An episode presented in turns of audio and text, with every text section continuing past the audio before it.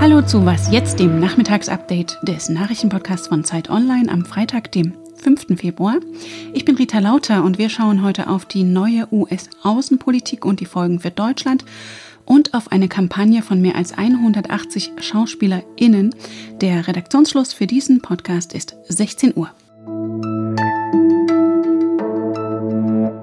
Es sind ganz andere Töne, die da neuerdings über den Atlantik schallen. America is back. Diplomacy is back. US-Präsident Biden hat in einer Grundsatzrede die Abkehr vom America First seines Vorgängers Trump angekündigt. Was heißt das nun konkret? Das möchte ich von Michael Thumann wissen, dem außenpolitischen Korrespondenten der Zeit. Hallo, Michael. Hallo, Rita. Tja, die Diplomatie ist zurück. Heißt das auch Abschied vom Krieg? Da sind die USA ja indirekt in einige verwickelt, zum Beispiel im Jemen. Ja, das heißt absolut Abschied von der Ära der Trump-Kriege. Trump hat ja immer behauptet, er wolle sich zurückziehen. Das war ein großer Bluff. Stattdessen hat er Kriege geführt, Handelskriege und Kriege angeheizt, wie im Nahen Osten und vor allem den im Jemen. Und Biden macht jetzt Schluss mit der Unterstützung von Saudi-Arabien vor allem im Stellvertreterkrieg gegen Iran im Jemen. Das ist ja ein Krieg, an dem Iran und Saudi-Arabien und auch die Emirate gleichermaßen Schuld tragen. Der hat Hunderttausende schon das Leben gekostet. Und die USA, sagt Biden jetzt, werden nur noch gegen Al-Qaida und Terroristen kämpfen und ansonsten sich sehr um Friedensverhandlungen bemühen und um Ausgleich. Und das passt sehr gut zur Rückkehr zur Diplomatie nach Trump. Und da haben wir ein bisschen Straßenbahngeräusche im Hintergrund. Aber Diplomatie heißt ja jetzt trotzdem nicht unbedingt sanfte Töne gegenüber Russland und China, oder? Das hatte Trump ja recht erfolglos versucht. Nein, ich glaube, gegenüber China besteht wahrscheinlich sogar die größte Kontinuität von Trump zu Biden. Er hat die Wirtschaftskonkurrenz in seiner Rede betont, den Schutz des geistigen Eigentums. Das bedeutet, dass sich Amerika gegen Raubkopien aller Art aggressiv verteidigen wird. Ich glaube, nur der Ton ist etwas anders.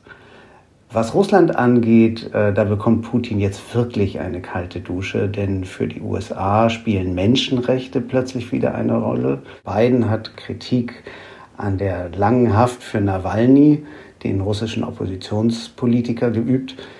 Mit anderen Worten, die Zeit, wo der beste Alliierte Putins im Weißen Haus sah, die ist definitiv vorbei. Und Biden hat sich auch zu den 12.000 US-Soldaten geäußert, die in Deutschland stationiert sind. Die wollte Trump ja zum Teil abziehen, quasi als Strafaktion, weil er die deutschen Verteidigungsausgaben zu niedrig fand. Diese Pläne liegen jetzt auf Eis. Ist das ein Grund zur Erleichterung und für wen eigentlich? Ja, das ist ein großer Grund zur Erleichterung für Baden-Württemberg, Bayern und Rheinland-Pfalz, wo die Kasernen sind und wo natürlich auch lokale Gemeinden daran verdienen.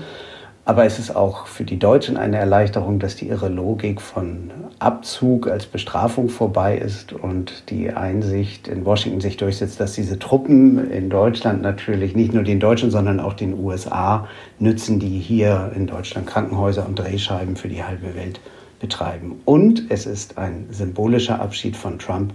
Die Verbündeten sind uns wichtig. Danke dir, Michael. Gerne. Und dass sich Russland zumindest von der EU nicht reinreden lassen will, hat Moskau heute erneut klargemacht. Die Regierung wies mehrere Diplomaten aus. Das Außenministerium in Moskau erklärte die betroffenen Diplomaten aus Deutschland, Polen und Schweden zu unerwünschten Personen. Sie hätten an illegalen Protesten der Opposition gegen die Inhaftierung von Alexei Nawalny teilgenommen. Optimismus, wenn auch zu einem anderen Dauerthema, will dagegen Bundesgesundheitsminister Spahn verbreiten. Wir haben jetzt die Mittel, das Virus zu besiegen. Nicht sofort, aber im Laufe des Jahres. Angesichts der schleppenden Impfungen hat Spahn den Ländern aber empfohlen, die vorhandenen Dosen vom AstraZeneca-Impfstoff so schnell wie möglich zu verabreichen und nicht zurückzuhalten für die Zweitimpfung. Bei dem Vakzin von AstraZeneca wird nämlich ein zeitlicher Abstand von zwei bis drei Monaten empfohlen und bis dahin steht hoffentlich mehr Impfstoff zur Verfügung. Doch noch seien die Impfstoffe rar. Es bleiben trotzdem noch einige harte Wochen der Knappheit bei den Impfstoffen, so acht bis zehn Wochen jetzt noch.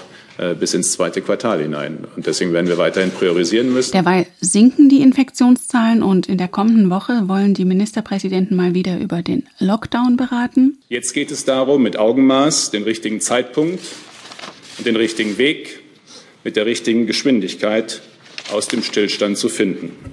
Doch wegen der ansteckenderen Virusmutationen, vor denen auch RKI-Präsident Wieler gewarnt hat. Also die Situation ist noch lange nicht unter Kontrolle. Was uns im Robert Koch Institut große Sorgen macht, sind die besorgniserregenden, noch ansteckenderen Varianten des Virus. Sind die Hoffnungen auf Lockerungen weiter gedämpft? Das Virus ist noch nicht müde, im Gegenteil. Es hat gerade noch mal einen Boost bekommen und deshalb müssen wir unbedingt dranbleiben. Um Pathos ist EU-Kommissionspräsidentin Ursula von der Leyen nie verlegen wie hier beim Start der Impfungen in der Europäischen Union. People will start taking the vaccine in Athens, in Rome, in Helsinki, in Sofia, you just name it. Our European vaccination days are a touching moment of unity. Doch allen berührenden Momenten der Einigkeit zum Trotz wegen der Engpässe bei Covid-Impfstoffen und dem Vertragsdebakel mit dem Hersteller AstraZeneca wuchs die Kritik auch an ihr. Jetzt hat von der Leyen Fehler eingeräumt. Der Süddeutschen Zeitung sagte sie, man habe unterschätzt, welche Komplikationen bei der Massenproduktion von Impfstoffen auftreten könnten. Zudem hätte man besser kommunizieren können. Zur Kritik, die EU habe Impfstoffe zu zögerlich bestellt, malte von der Leyen ein bezeichnendes Bild. Ein einzelnes Land könne ein Schnellboot sein, die EU sei mehr ein Tanker. Was noch? Act Out. Das heißt im Englischen etwas vorführen, aber auch sich ausleben und ist damit der passende Hashtag einer Kampagne von 185 deutschen Schauspielerinnen, die sich nicht mehr verstecken wollen. In einer konzertierten Aktion im SZ-Magazin outen sie sich als schwul, lesbisch, bi, queer, inter, nicht-binär und trans. Unter ihnen sind Ulrich Mattes, die Tatortstars Ulrike Volkerts, Karin Hanczewski und Marc Waschke. Sie prangern unter anderem an, dass ihnen von der Branche geraten wurde, ihre Identität geheim zu halten. Sie würden sonst keine hetero-Rollenangebote mehr bekommen. Doch sie argumentieren ziemlich einleuchtend, man muss ja auch niemanden umgebracht haben, um einen Mörder zu spielen.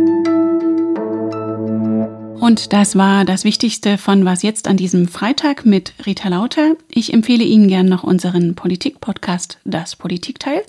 Uns erreichen Sie unter wasjetzt.zeit.de. Danke fürs Zuhören und ein schönes Wochenende.